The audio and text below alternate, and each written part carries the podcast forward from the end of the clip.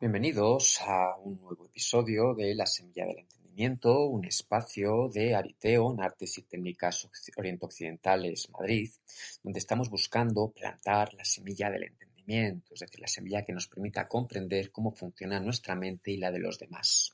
Estaremos viendo, que hasta ahora había comentado, que en realidad la mente no es un proceso individual, sino que es un proceso colectivo. La mente no es yo, la mente es nos. Pero bueno, eso es adelantarme mucho a lo que por el momento estamos tratando.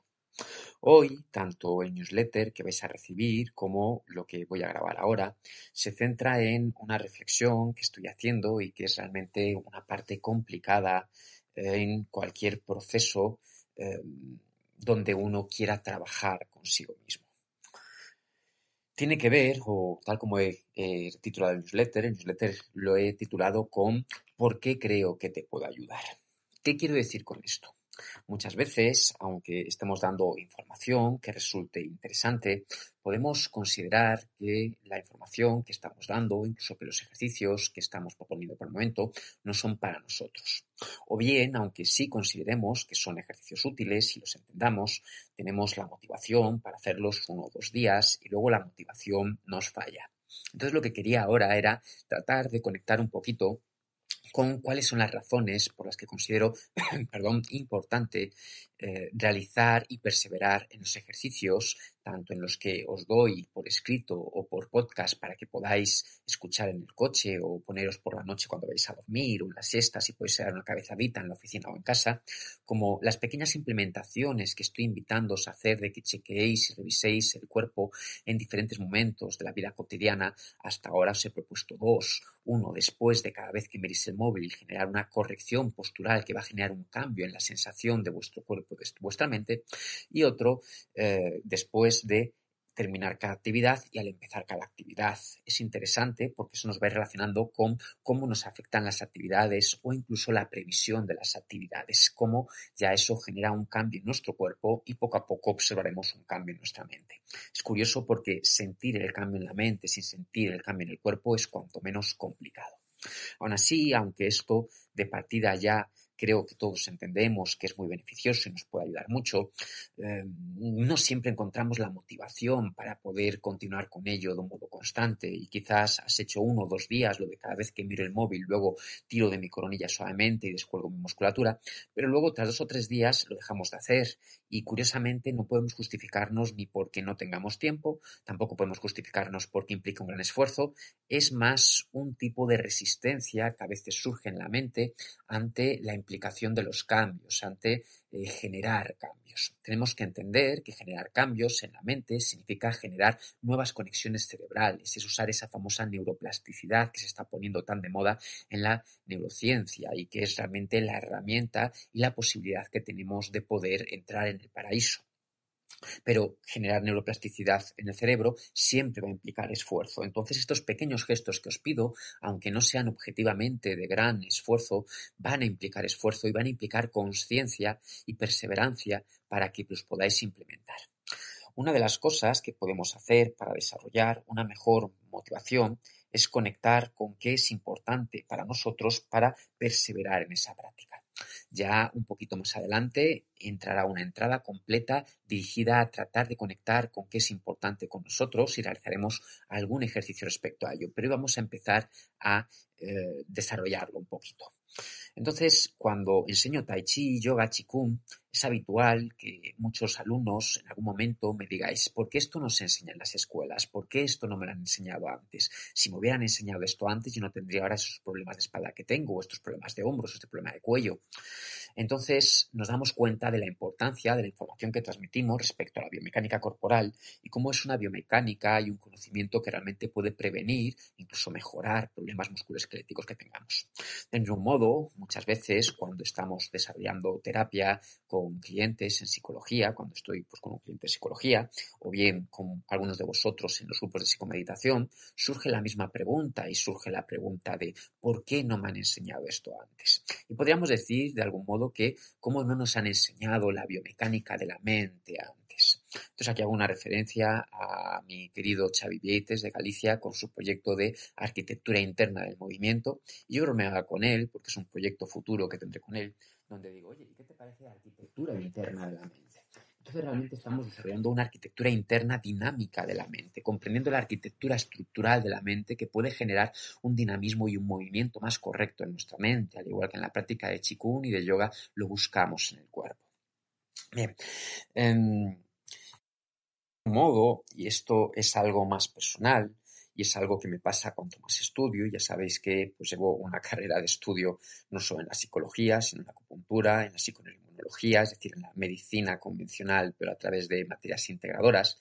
Y muchas veces veo a alumnos, amigos, porque ya muchos de vosotros pues, pasáis a ser más amigos que alumnos, y veo ciertos hábitos, configuraciones corporales, o modos de funcionar de vuestro cuerpo y de vuestra mente que comprendo que van a llevar a problemas de salud física o problemas de salud en vuestro bienestar emocional.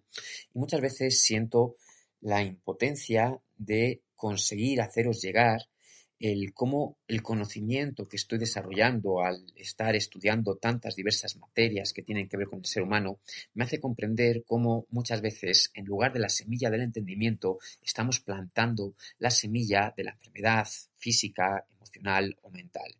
Y son cosas que muchas veces, a no ser que realmente se estudien, no se ven porque no son tanto intuitivas o de sentido común. Entonces, también la mayor parte de vosotros sabéis, y probablemente pues por el mero tono de voz que estoy usando ahora, conocéis, soy una persona muy apasionada en todo lo que enseña y habitualmente en todos los grupos donde enseño, pues el comentario habitual es es que eres una persona que vive lo que enseña, eres una persona que se apasiona con lo que enseña, eres una persona que transmite lo que enseña. Y creo que en parte es por esto que prácticamente los newsletters más importantes los estoy todos grabando con podcast, porque me permite compartir un poquito de la comunicación no verbal, de la pasión, de la importancia, de cómo de importante es esto que estoy haciendo para mí. Y creo que eso puede despertar un poquito vuestro sistema emocional e implicaros un poquito más en ello. Lo que sucede en muchas ocasiones es que eh, cuando tenemos malestares psicológicos o de cualquier tipo de bienestar emocional, intentamos aplicar el sentido común. El sentido común, como algunos habéis visto conmigo ya en las diferentes clases, no es el sentido que se puede aplicar a la mente. Ya sabéis que hay un principio en psicología que es lo que no quieres lo tienes. Y en muchas ocasiones, bueno, lo repito para los que no son ese principio, lo que no quieres lo tienes. Entonces, cuanto más luchas para evitar la ansiedad, más aumenta la ansiedad. Cuanto más luchas por evitar el miedo, más aumenta el miedo. Y el sentido común te dice que tienes que evitar el miedo, la ansiedad, controlar las emociones, generar cambios. Y muchas veces descubres que cuanto más usas ese sentido común, más van empeorando esas cosas. Quizás a veces te dan como un pequeño descanso de un periodo, de un día, de una semana, de un mes, pero luego vuelven y vuelven peor. Pero todo eso ya iremos metiéndonos poco a poco. Como digo, lo que quiero es conectar un poquito con por qué es importante todo lo que estamos haciendo. Bien, entonces te voy a contar primero un secreto. Un secreto que también algunos conocéis, pero además en este caso va a ser con la cita de una frase que no es mía, que es una frase, em, a ver que la encuentre, de Hilary Lapierre, ¿vale? Está en un libro suyo que se llama Curar el trauma del desarrollo, centrado en teoría del apego, ¿vale? Y este libro del año 2017, página 38, pues lo que dice es lo siguiente. Los seres humanos nacemos con una habilidad de adaptación esencial, la capacidad de desconectarnos de las experiencias dolorosas internas y externas. Repito, los seres humanos nacemos con una habilidad de adaptación esencial, la capacidad de desconectarnos de las experiencias dolorosas internas y externas. Bien, ahora voy a explicar mucho respecto a esto, pero claro, ya entonces puedes entender una pregunta que seguro que te has hecho muchas veces cuando has tenido un familiar, un amigo, una pareja, un hijo, un padre o alguien que esté dándose de cabezazos con algo y sufriendo por eso y tú has visto con claridad qué es lo que está sucediendo y cómo lo podrá resolver y te dices a ti mismo, pero ¿cómo no lo ve? ¿Cómo no lo ve? Pues aquí tienes la respuesta. Los seres humanos nacemos con una habilidad de adaptación esencial, la capacidad de desconectarnos de las experiencias dolorosas internas y externas. Bien, explicaremos más adelante, poco a poco, no hoy, cómo la mente y el cerebro hacen esto, ¿vale? Pero eh, tenemos que comprenderlo un poquito. Nuestro cerebro aprende a no ver cosas que le generan dolor y que le generan malestar. Un modo de conseguir que no duela es no verlo. Si hablamos desde el punto de vista de la psicología, Hablaremos de que tenemos que dejar de evitar o que tenemos que aprender a ver o que tenemos que dejar de estar limitados, lo explicaremos ahora. Si hablamos desde el punto de vista más oriental, hablaremos de que queremos despertar. ¿Cómo funciona este tema de que somos capaces de desconectarnos de la experiencia dolorosa? Bien. Cuando yo me desconecto de algo que es doloroso para mí, aunque yo me desconecte de algo que es doloroso para mí, ese desconectar significa que en realidad la parte consciente de mi cerebro no lo está detectando, lo cual no significa que mi cerebro inconsciente o la parte autónoma del, automática del cerebro no lo esté detectando. Y en ese detectar la parte automática del cerebro, esas cosas que me generan dolor, que se estén produciendo decisiones y emociones en base a esas cosas que me hacen sufrir, aunque yo no sea consciente de ellas. La gran pregunta es ¿por qué no soy capaz de ser consciente de cosas que me hacen sufrir? Esto es muy sencillo. Esto responde a, sobre todo, los primeros 18 meses de vida, donde se desarrollan todas las memorias implícitas del niño, pero luego también se puede ampliar a los primeros años de vida. Cuando el niño nace, su cerebro viene muy inmaduro y la parte emocional y la parte cognitiva vienen totalmente inmaduras. Prácticamente solo está madura la parte que responde a los instintos, a respirar, al latido del corazón y a los estados de alerta del cerebro, a estar más alerta o estar menos alerta, pero no existen conexiones entre los diferentes sistemas. El cerebro en gran medida llega virgen por lo siguiente, porque el niño nace y el niño no decide ni sabe dónde nace. Como no decide ni sabe dónde nace, el cerebro en los primeros meses de vida empieza a tener unas primeras experiencias del entorno en el que el niño se mueve. Es decir, imagínate que el niño se mueve recién nacido en una familia desorganizada, donde hay malos tratos, donde hay mucho malestar, donde hay, pues ese cerebro lo que va a leer es Bien, tengo que programarme para una vida donde hay malestar, donde hay sufrimiento, donde hay dolor, donde hay estrés, donde las necesidades no se satisfacen. Y el cerebro en esos primeros meses de vida dice, esta va a ser la vida que este niño va a tener o esta es la vida que este cuerpo va a tener. Entonces voy a programarme para ser capaz de sobrevivir lo mejor posible a las situaciones de necesidad, a las situaciones de estrés, a las situaciones de dolor. Entonces el cerebro se cablea pensando que lo que está viviendo en los primeros meses de vida es una muestra de lo que el niño va a vivir el resto de su vida.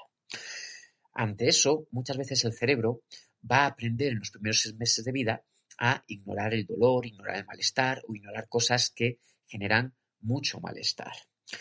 Ese ignorar cosas se va a mantener el resto de la vida, a no ser que realices un trabajo para aprender a ver esas cosas que de niño aprendiste a ignorar. Entonces imagínate que el niño crece, llega a la adultez y en algún momento consigue tener una vida más o menos normalizada, donde está en un entorno que le cuida, un entorno que le quiere, pues aún así el cerebro del niño o mejor dicho, ya de ese adulto, a no ser que haya hecho trabajos específicos para recablearlo, trabajos de terapia, trabajos de meditación, trabajos de autoconocimiento, el cerebro va a seguir cableado pensando que el entorno es un entorno hostil. Y entonces, aunque el niño haya podido cambiar de entorno, probablemente tenga diferentes problemas a nivel social con parejas o con compañeros de trabajo o con diferentes personas, porque el cerebro se mueve como si los demás siguieran ser hostiles, aunque el entorno y el contexto del niño haya cambiado. Esa persona adulta que se está moviendo ahora en un entorno no hostil, pero sintiendo como si fuera hostil, lo que es es incapaz de ver que los demás no son hostiles. Lo que es es incapaz de no sentir que los otros van contra él.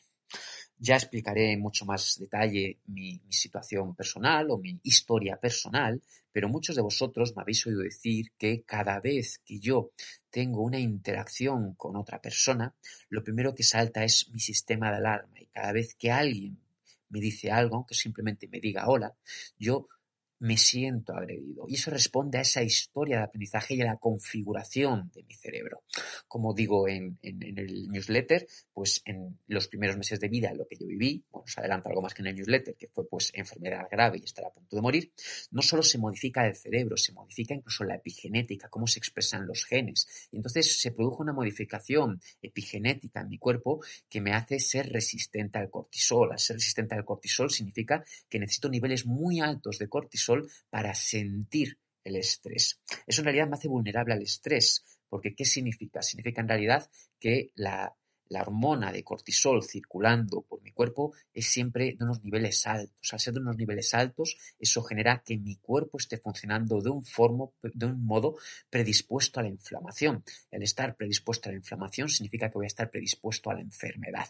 Eso significa vulnerabilidad al estrés por situaciones de estrés extremo enfermedad a punto de morir cuando eres niño, ¿vale? Entonces, nuestro cuerpo y nuestra mente se configuran pensando que lo que estamos viviendo en los primeros meses y años de vida es lo que vamos a vivir el resto de nuestra vida.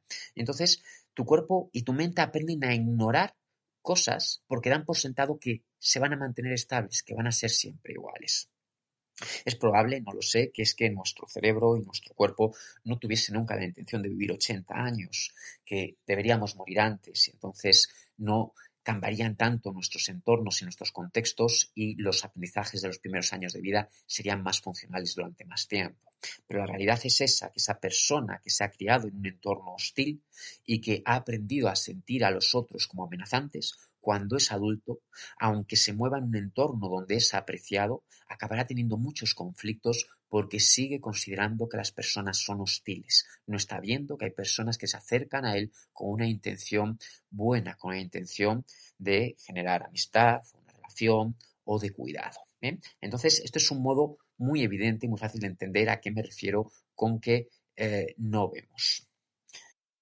Aquí es donde lo conecto con lo que espero que para ti sea una motivación.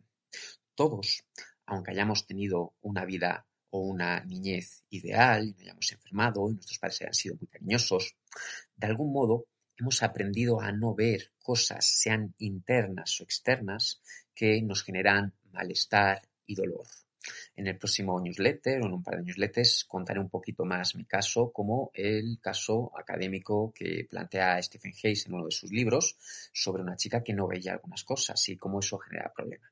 Entonces todos hemos aprendido a no ver ciertas cosas porque es adaptativo, es bueno, nos hace poder seguir con nuestras vidas cuando somos niños, cuando somos jóvenes, de tal modo que no estemos siempre en un estado de sufrimiento. Pero ese no ver genera una programación que te limita, si tú estás programado para sentir los otros como amenazantes, vas a estar limitado en tus relaciones interpersonales siempre. A eso es a lo que queremos referirnos cuando hablamos de que cómo está limitada nuestra vida. Y todo lo que tú no ves porque tu cerebro se configuró en algún momento conforme a una realidad, a un momento histórico de tu historia, todo lo que has aprendido de algún modo te limita, de algún modo te hace no ver algo. En esa limitación lo que se produce es que no tienes flexibilidad de respuesta. ¿Qué significa eso? No tienes flexibilidad para comportarte de otros modos. Si tú estás limitado por la programación de que los demás son amenazantes, no tienes disponibles conductas de afiliación, conductas de, establecer relaciones de amistad, eh, de establecer relaciones de amor, porque estás limitado por ese procesamiento. Puedes pensar que lo que he dicho no va contigo. Y muchas veces pensamos que no va con nosotros porque no lo vemos. Y no lo vemos porque ver que estamos limitados en nuestro modo de pensar, de vivir, de comportarnos, genera malestar. Y por eso esa importancia de empezar a sentir. Y entonces, el modo en el que la mayor parte de nosotros, a un modo práctico, estamos limitados es el siguiente. Estamos limitados por el modo en el que pensamos. Muchas veces por pensar de un modo que responda a tu historia de aprendizaje, los demás son malos, me voy a perder muchas cosas y no voy a poder dirigirme hacia las cosas que son importantes para mí. A lo mejor para mí es importante tener una relación de pareja que sea romántica, que sea bonita, que sea satisfactoria, pero por la limitación de mi pensamiento, de pensar que las personas son malas, de que las personas me van a hacer daño, no me permito dirigirme hacia lo que es importante para mí, con lo cual mi vida va a estar limitada. En otras ocasiones, el pensamiento me limita de otro modo. Y voy a estar limitado porque cuando algo entra en mi mente, cuando algo me preocupa, empiezo a darle vueltas y darle vueltas y darle vueltas y noto que me quita mucha energía, que me quita mucho tiempo, que me quita de hacer otras cosas y que sin embargo no lleva a ninguna solución.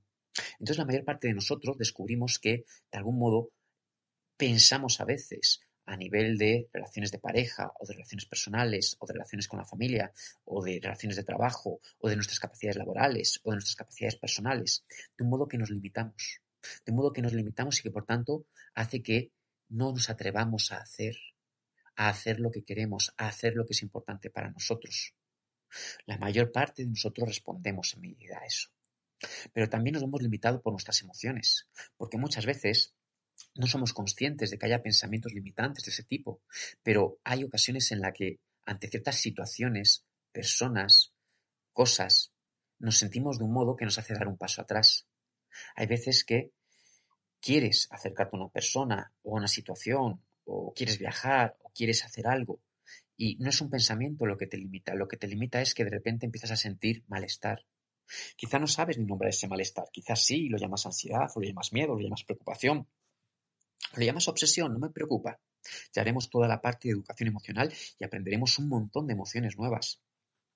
Pero lo que quiero es que conectes con cuando en tu experiencia personal, ante una situación, un lugar, un hecho, una persona, una cosa que probablemente te apetecía de algún modo acercarte, te has acabado alejando. Y te has acabado alejando porque había malestar en él. No malestar en esa persona, sino malestar en ese acercarte. Entonces muchas veces las emociones nos llegan y nos alejan de cosas que son importantes para nosotros, de tal modo que también nos están limitando. Por no decir que otras veces lo que nos va a limitar no son pensamientos y emociones, sino directamente sensaciones corporales. Una persona que tiene dolor crónico se siente muy limitada.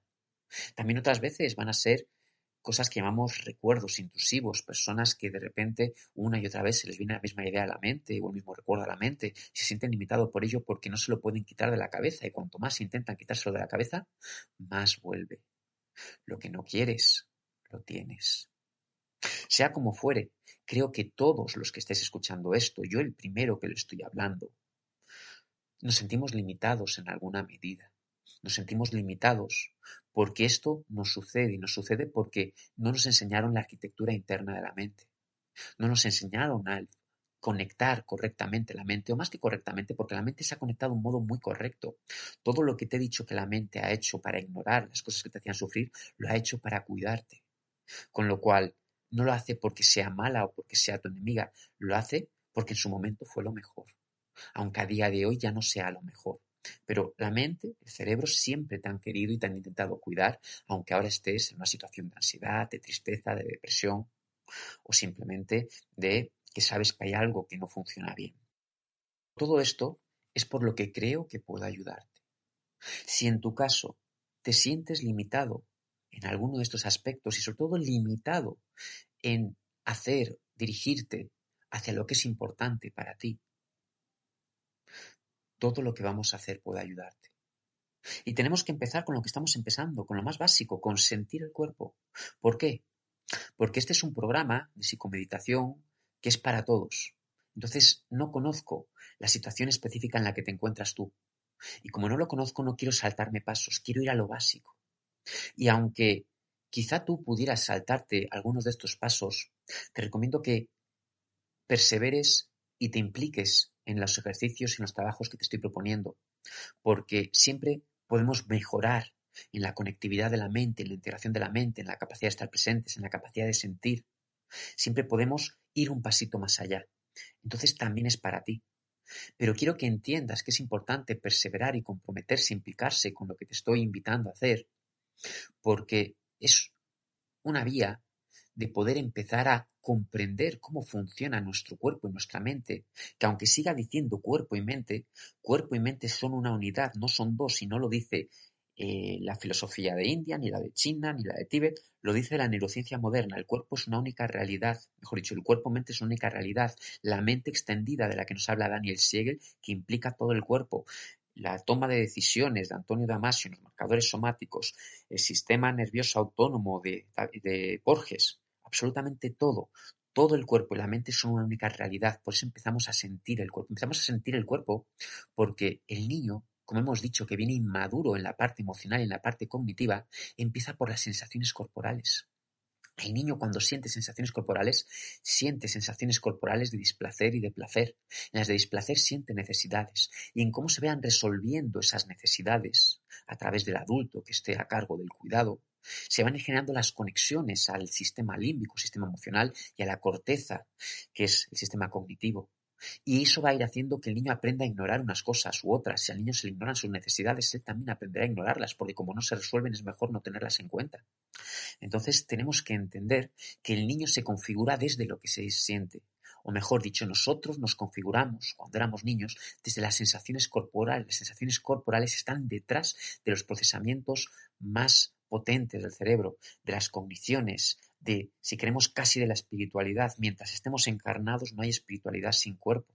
Me da igual que en diferentes tradiciones nos hablen de la pineal, pues al final dependes de la pineal y de las secreciones de la pineal para tener ciertas experiencias em, alteradas de conciencia. Y si no tienes este cuerpo, no tienes esta experiencia alterada de conciencia. Cuando tengamos el cuerpo será otra cosa. Pero mientras estemos encarnados, el cuerpo es importante. Así que tenemos que empezar por sentir el cuerpo, porque es como el niño configura su cerebro. Y en aquel momento no tuvimos una decisión volitiva, no pudimos decidir cómo configurar nuestro cuerpo y nuestro cerebro. Nuestro cerebro y nuestra genética se configuraron para lo que encontró en ese momento. Si fue enfermedad, si fue una familia con problemas, si fue... Entonces, no tuviste la opción de decidir cómo se programaba tu cerebro y tu genética. A día de hoy podemos recrear todo el proceso de conexión del cerebro para re-recablearlo, para generar unas nuevas conexiones más adaptadas a la realidad que hoy estás viviendo. De tal modo que esas opciones de comportamiento, de conducta y de vida que ahora mismo sientes que eres incapaz de llegar a ellas, porque estás limitado por tu programación mental, pueda llegar poco a poco. Por eso hoy mi invitación es a una reflexión. Muchas meditaciones son reflexivas. Y mi meditación de hoy, o mi invitación a la meditación de hoy, es la siguiente. Quiero que sientas tu cuerpo, las sensaciones de tu cuerpo, ante las dos siguientes preguntas. La primera pregunta, ¿está limitada de algún modo tu vida? No quiero ni siquiera que pienses mucho y que razones sobre sí en este sentido o el otro. Eso ya lo hemos hecho durante el resto del podcast. Lo que quiero es simplemente que sientas qué siente tu cuerpo cuando detenidamente escuchas el significado de ¿está limitada de algún modo tu vida? Cuando sientas lo que sientas, no lo enjuicies, no lo pienses, no lo minusvalores, va, es una tontería sentirme así. No lo evites. Evitar es parte del no ver. Y vamos a tener que empezar a ver lo que evitamos si queremos poder reprogramar nuestro cerebro. Y es muy difícil, porque lo que no ves es muy difícil verlo. ¿Cómo se siente tu cuerpo ante está limitada de algún modo tu vida? ¿Y cómo se siente tu cuerpo ante ¿Estás dispuesto a realizar el esfuerzo necesario para dirigirte hacia lo que para ti es importante? ¿Estás dispuesto a realizar el esfuerzo necesario para dirigirte hacia lo que para ti es importante? No evites las sensaciones que surgen ante estas dos preguntas. Permítete sentirlas, permítete vivirlas. Vamos a iniciar un camino de coraje un camino donde nos atrevamos a mirar, a ver, a sentir. Porque recablear o recablear, reconectar, implica esfuerzo. Pero es el esfuerzo que vas a necesitar para dejar de estar limitado en tu vida. Observa estas preguntas. ¿Está limitada de algún modo tu vida? ¿Estás dispuesto a realizar el esfuerzo necesario para dirigirte hacia lo que para ti es importante? Observa cómo se siente tu cuerpo. Quédate ahí, simplemente sintiendo. Así se inicia el cambio. Gracias.